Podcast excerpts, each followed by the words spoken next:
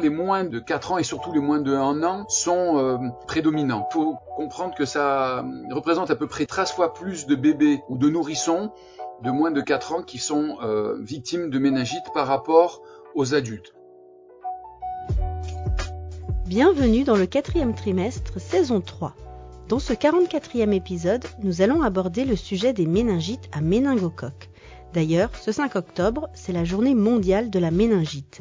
En parler, c'est sensibiliser, et il me semble important de connaître les symptômes de ces maladies imprévisibles, mais aussi les séquelles à plus ou moins long terme, ainsi que les moyens de prévention existants. D'ailleurs, si vous avez la moindre question à ce sujet ou le moindre doute, n'hésitez pas à en parler à votre médecin qui saura vous renseigner. Vous pouvez également consulter le site internet www.protectionméningite.com. Ce contenu est réalisé en partenariat avec GSK. Le docteur Hervéas, qui intervient dans ce podcast, est pédiatre, chef de service pédiatrie néonatologie au centre hospitalier Grasse de Monaco, mais aussi membre du groupe de pathologie infectieuse pédiatrie dont il est le secrétaire et membre expert Infovac.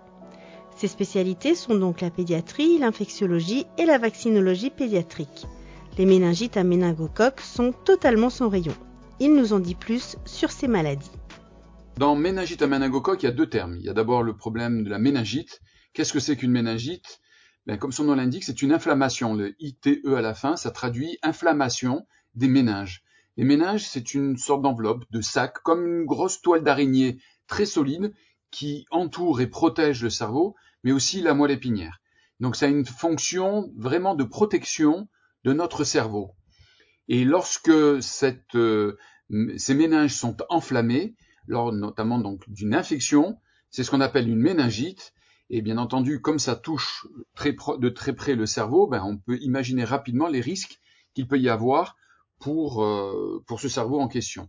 Il y a plusieurs types de méningites. Il y a les plus fréquentes, c'est les méningites dues à des virus, qui sont heureusement dans la majorité des cas bénignes, d'évolution rapidement favorable, même si ça peut être pénible sur le plan des symptômes avec des gros maux de tête. Et puis il y a les méningites dites bactériennes, et celles-ci, elles sont beaucoup beaucoup plus graves. C'est celles qui nous préoccupent euh, tout particulièrement parce que à ce moment-là, il peut y avoir une, infection des méninges qui peut aussi s'étendre vers le cerveau qui est juste en dessous.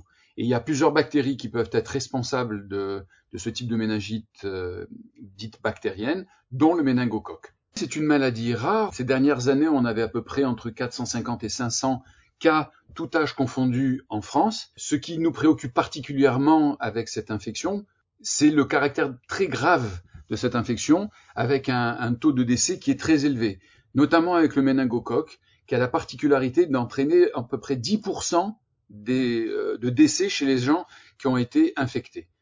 Et puis, il y a aussi un risque important euh, de séquelles, euh, sur lesquelles, bien évidemment, on y reviendra. Les nourrissons sont plus à risque parce qu'ils ont des défenses immunitaires qui sont très fragiles, très particulières.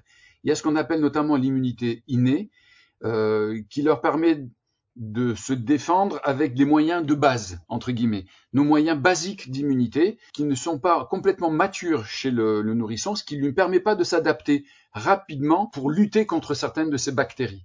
Et donc, euh, lorsque ces défenses immunitaires sont rapidement submergées, eh ben, l'infection se diffuse très rapidement, et en particulier au niveau des méninges. Ce qui est un argument aussi supplémentaire pour dire que chez le nourrisson, ça prend une autre dimension, c'est la difficulté aussi de faire le diagnostic chez des tout petits, qui vont pas, comme chez le grand, se plaindre de maux de tête ou d'un certain nombre d'autres symptômes. Ils vont avoir un comportement qui va être différent, et si on n'est pas alerté à ce moment-là, si on n'est pas très vigilant, eh ben on peut passer à côté de, ce type de diagnostic, et notamment dans les premières heures qui sont particulièrement importantes.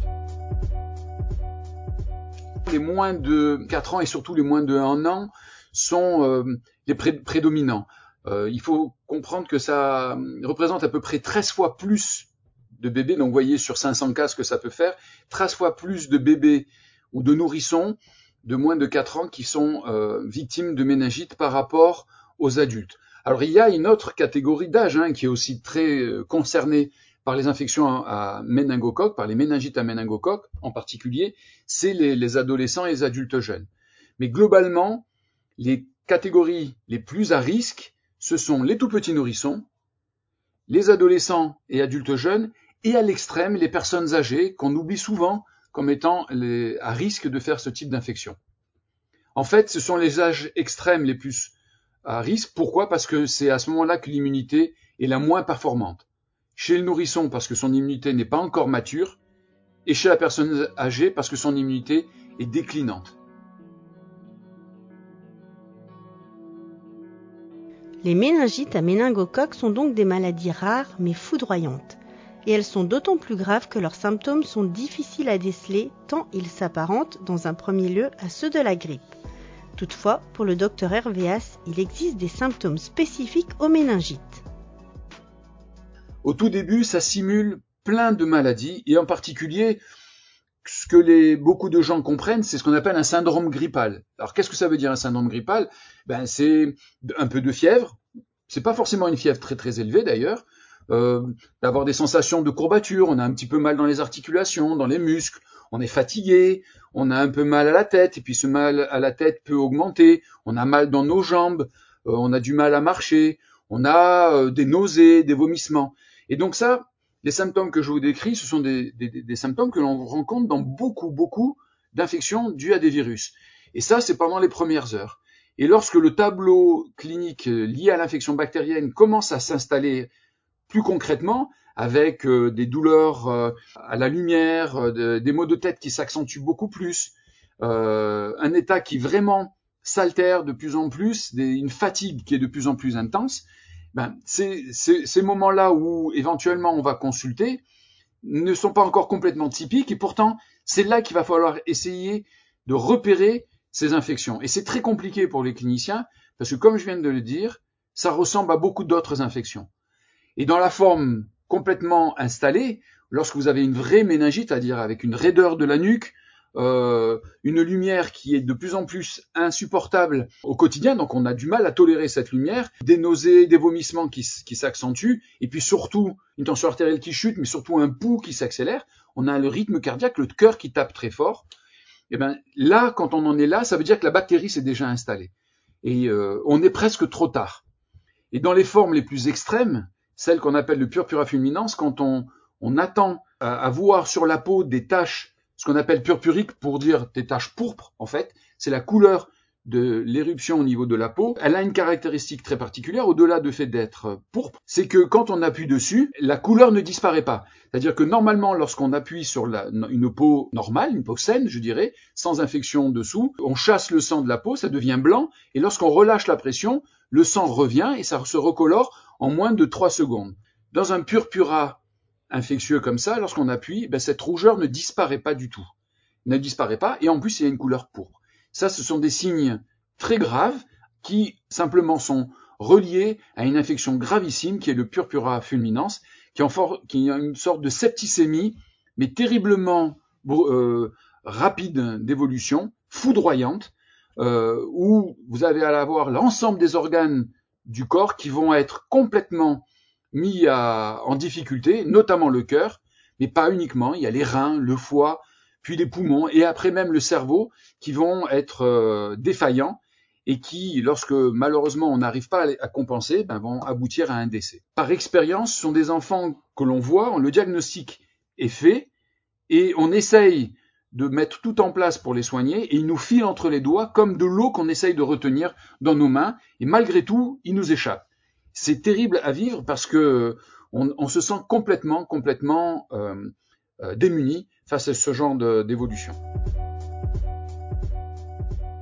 Chez un tout petit nourrisson, notamment le moins d'un un an, comment on va repérer? Ben ça va être repéré par rapport à un enfant qui va avoir un comportement complètement différent, beaucoup plus somnolent, qui va être irritable, qui vraiment n'est pas bien. On le sent très très très inconfortable. Et puis il va moins manger, il va avoir une perte d'appétit importante, il va être moins euh, attentif à ce qui se passe autour de lui, beaucoup plus mou aussi, il est moins, euh, moins tonique, moins réactif, et puis surtout il va changer de couleur, c'est-à-dire qu'il va devenir beaucoup plus pâle, et voire même dans, des formes de sepsis, comme on l'a dit, comme le purpura fulminans, il va avoir un, teint grisâtre. Alors c'est difficile à décrire et les professionnels doivent apprendre à le reconnaître parce que c'est vraiment typique d'une infection généralisée.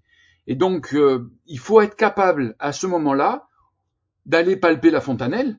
La fontanelle, vous savez, c'est cette fenêtre, euh, si je puis dire, euh, qui est sur le sommet du crâne, qui est toute souple. Et quand on, on palpe ça délicatement, c'est quelque chose qui est donc très mou. Et dans les cas d'infection ménagée, euh, il va y avoir une tension à l'intérieur de la tête de l'enfant qui va que faire que ça va pousser sur cette fontanelle, elle va être ce qu'on dit bombée. Mais il faut comprendre que parfois vous pouvez avoir un purpura fulminans que j'ai décrit tout à l'heure, y compris chez un bébé de moins de 1 an. Donc c'est un sepsis gravissime sans forcément une méningite associée. Donc c'est un état général qui va être très vite altéré, mais dans les premières heures, on ne sait pas, ça ressemble à une grippe comme je l'ai dit, mais ça peut être un début de gastroentérite parce que l'enfant vomit, on est un peu perdu. Et effectivement, c'est compliqué à ce moment-là de se dire c'est une méningite. C'est pour ça que c'est un vrai piège. Et c'est pour ça qu'il y a de nombreux médecins qui se sont fait piéger. Ce que les parents ont du mal parfois à comprendre en disant je suis allé à l'hôpital, j'ai vu un médecin, ou je suis allé voir mon médecin dans son cabinet, il a examiné mon enfant et il est passé à côté parce que quelques heures plus tard, on me dit que c'est une méningite, c'est un purpura fulminans, voire même il est décédé brutalement en quelques heures. Il faut comprendre que les purpura fulminans peuvent, à partir du moment où ça a été déclenché, où l'infection se déclenche, c'est dans les 24 heures que la grande majorité des cas décèdent. Il faut se battre et euh, on a énormément de protocoles, notamment en réanimation, et on sait ce qu'il faut faire. Je dirais depuis plus de 10 ans, on connaît euh, les traitements. Je le dis, je le répète, c'est en réanimation, pour vous dire le niveau de gravité, c'est systématiquement en réanimation où on va essayer de soutenir le plus possible le cœur de cet enfant pour pas qu'il s'épuise. Donc on met euh, beaucoup de voies intraveineuses, ce qu'on appelle des perfusions, par lesquelles on va mettre du liquide en grande quantité pour, dans notre jargon, dire ce qu'on remplit, parce qu'effectivement le corps a besoin d'énormément de liquide pour soutenir en même temps aussi le cœur. Donc on donne des médicaments qui soutiennent le cœur et ensuite on met bien entendu des antibiotiques des antibiotiques pour éliminer la bactérie le plus rapidement possible. Mais ce qu'il faut comprendre, ce n'est pas que la bactérie qui est responsable de l'ensemble de ces symptômes, mais c'est la cascade, le, je dirais l'ouragan ou le tsunami que le méningocoque va provoquer dans l'organisme. Cet organisme va surréagir à la présence du méningocoque en fabriquant des toxines. Hein, on va le dire comme ça, plein de toxines différentes qui vont évoluer pour leur propre compte et qui vont attaquer l'ensemble de l'organisme. Donc le méningocoque, bien entendu, doit être éliminé, mais il faut qu'il soit éliminé le plus tôt possible pour pas qu'il ait le temps d'enclencher cette cascade inflammatoire d'une violence extrême et qui évolue pour son propre compte. C'est-à-dire que parfois le méningocoque euh, n'y est plus, on l'a éliminé, et pourtant les manifestations se poursuivent. Donc on a intérêt à le faire le plus tôt possible, mais parfois malheureusement, malgré tout ce que l'on fait, on ne soigne pas et on ne guérit pas les enfants. Et parmi ceux qui vont survivre, il y en a quand même pratiquement 20 à 25% qui vont avoir des séquelles très graves. S'il existe des complications à court terme, parfois très lourdes, telles que des cicatrices, des greffes de peau ou encore des amputations, d'autres séquelles peuvent se manifester plus tardivement avec des problèmes neurologiques ou sensoriels. Je dirais qu'il y a des séquelles immédiates et des séquelles à moyen et à long terme. Quand je dis immédiate, c'est-à-dire à court terme. À court terme, on a, euh, notamment dans les purpura fulminans, il y a ces taches purpuriques traduisent ce qu'on appelle une nécrose. Une nécrose, c'est-à-dire que les tissus qui ont été touchés sont morts. Mais vous pouvez avoir donc des nécroses au niveau de la peau, avec des destructions de la peau, mais vous pouvez avoir aussi des destructions au niveau des tendons, des muscles, des articulations, donc des, os, qui sont euh, atteints par euh, ces fameuses toxines et par la bactérie, mais vous pouvez avoir des organes plus profonds qui peuvent être touchés, notamment euh, le foie, les reins, ce qu'on appelle aussi les surrénales, voire même le cerveau. Donc, si l'enfant survit à ça, il a un risque déjà d'atteinte dramatique ostéo-articulaire, cutanée, ou de ces viscères, euh, de ces organes qui sont profonds.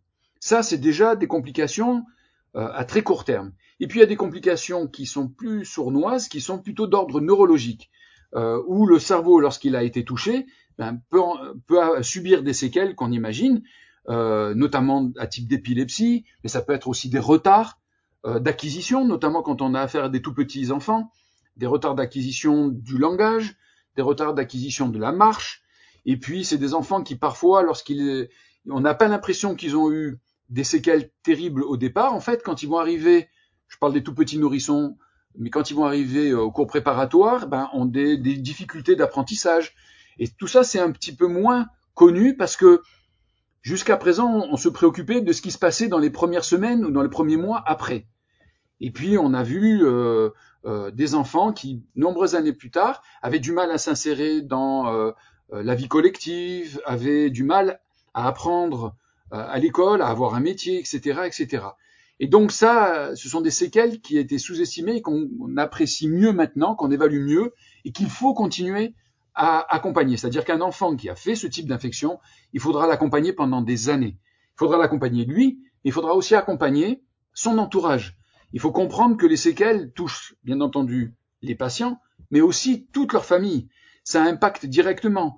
Quand vous avez un enfant qui doit être amputé euh, d'un, de bras, de jambes liés à l'atteinte ostéo-articulaire dont je vous ai parlé, euh, l'accompagnement euh, est compliqué.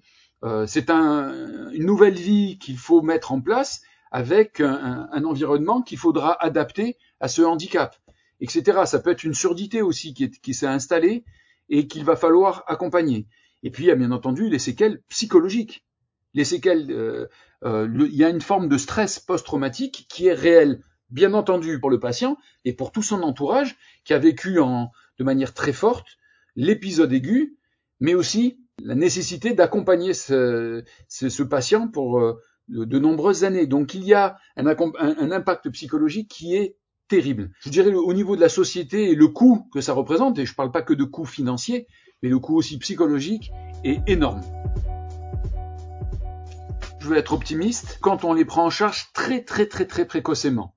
Je rappelle quand même que le méningocoque est particulièrement sournois et donc euh, on fait rarement le diagnostic dans les premières heures. Hormis ces situations-là où on prend très très tôt et que euh, le méningocoque n'a pas eu le temps de provoquer des, des, lésions au niveau cérébral, au niveau ostéo-articulaire, etc., etc., on peut imaginer qu'effectivement il y ait une guérison sans séquelles.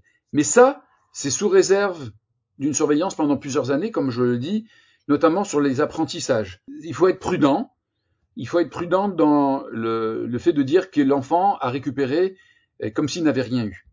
Malheureusement, je n'y crois pas beaucoup. La bactérie est une, bactérie qui se transmet assez facilement, bien que fragile quand même. Ça n'est pas, si on veut comparer avec euh, euh, le virus de la Covid, qui se transmet pratiquement par la même, de la même façon, hein, donc par les voies aériennes, sauf que le méningocoque a tendance à mourir très vite dans l'air ou sur les surfaces. C'est pas une bactérie qui est très résistante.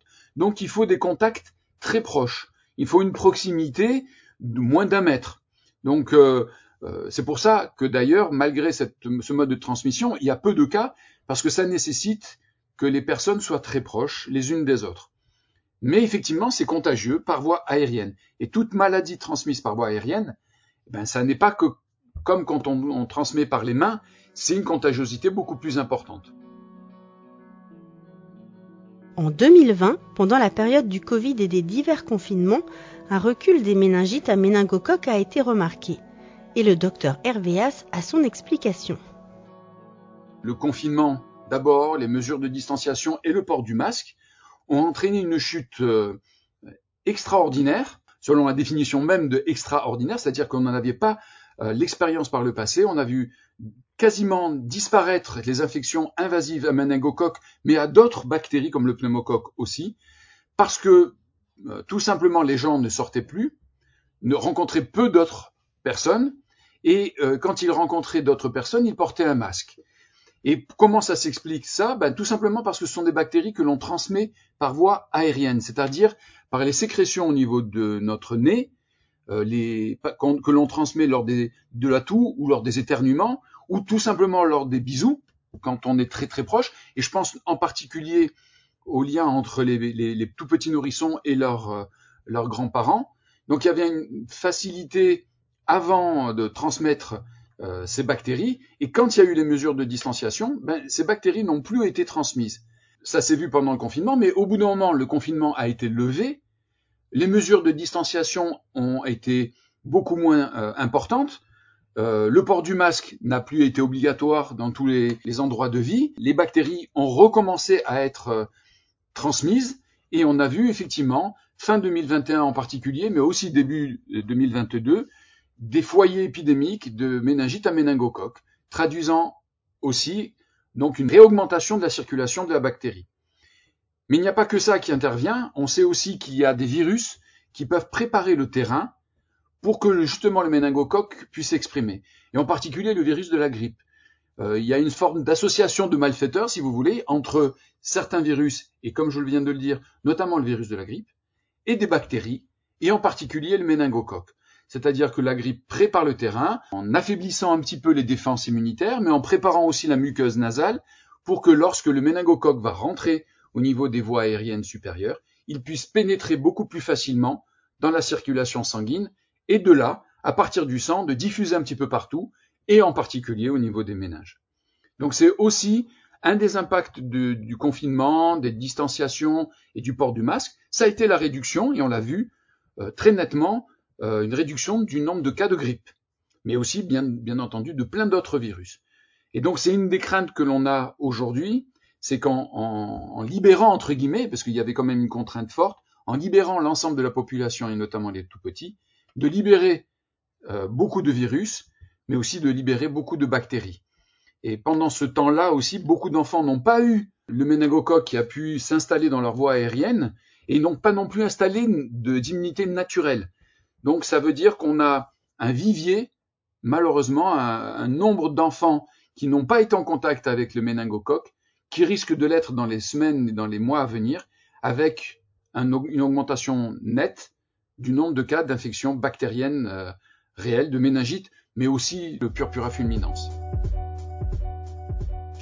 Avant la pandémie, on avait vu quand même une évolution entre le Royaume-Uni et la, France quand même, où euh, le Royaume-Uni, qui a entamé des campagnes de vaccination à large échelle, a vu quand même un impact très important euh, sur la circulation et sur le, nombre de cas dans leur pays. Nous, on a commencé à le faire de manière décalée, donc euh, si on peut le voir sur un, méningocoque en particulier, un impact de la vaccination, pour l'instant sur le reste, c'est un peu trop tôt pour mesurer l'impact. Alors qu'au Royaume-Uni, on voit que ça a eu une efficacité.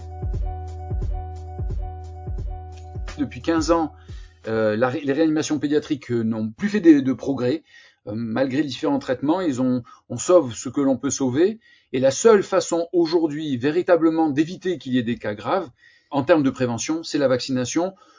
On n'en connaît pas d'autres. Dans une famille ou dans une école, ou quand il y a eu plusieurs cas à un endroit, on peut proposer de traiter par antibiotique l'entourage proche, mais ça, ça ne permet de lutter que contre des cas secondaires lorsqu'il y a eu une infection chez un, chez un enfant.